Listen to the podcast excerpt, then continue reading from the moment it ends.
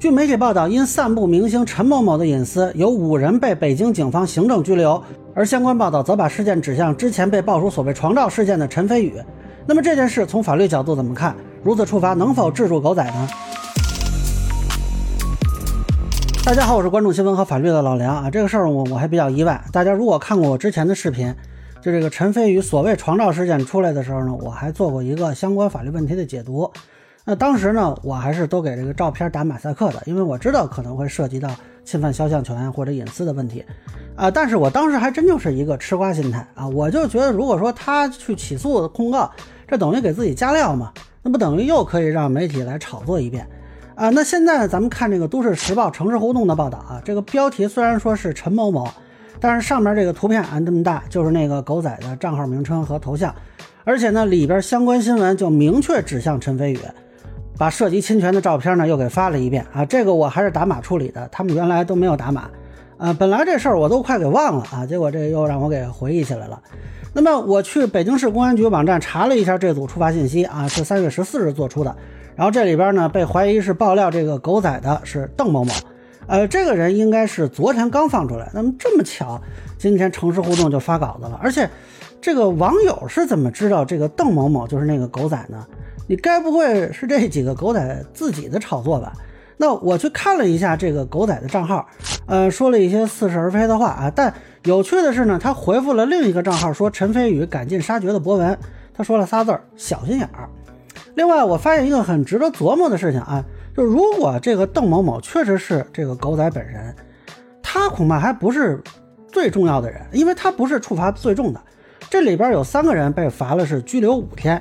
有一个张某和一个徐某是拘留七天，这俩人明天才放出来的。那这俩人在这件事里到底什么角色？怎么他们这个处罚会比直接爆料的这个狗仔还重呢？那么公安机关给这些人定的是伙同啊，那显然呢这是一个有组织的行为。呃，那么接下来就说说我的看法啊。第一呢，我觉得媒体对于这件事的后续的报道应该保持一定的边界，呃，包括应该给当事人打码，以及应该很明确。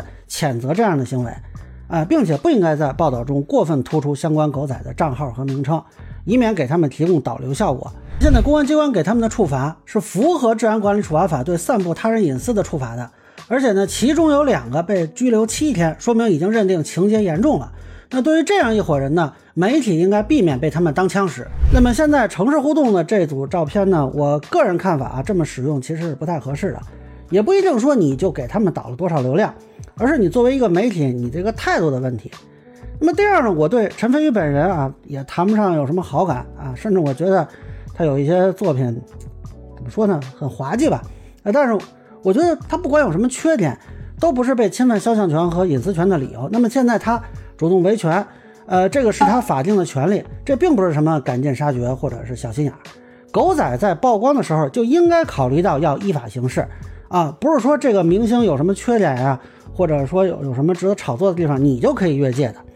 那么第三呢，我个人会认为，目前这个行政处罚对于这些狗仔的抑制作用是有限的。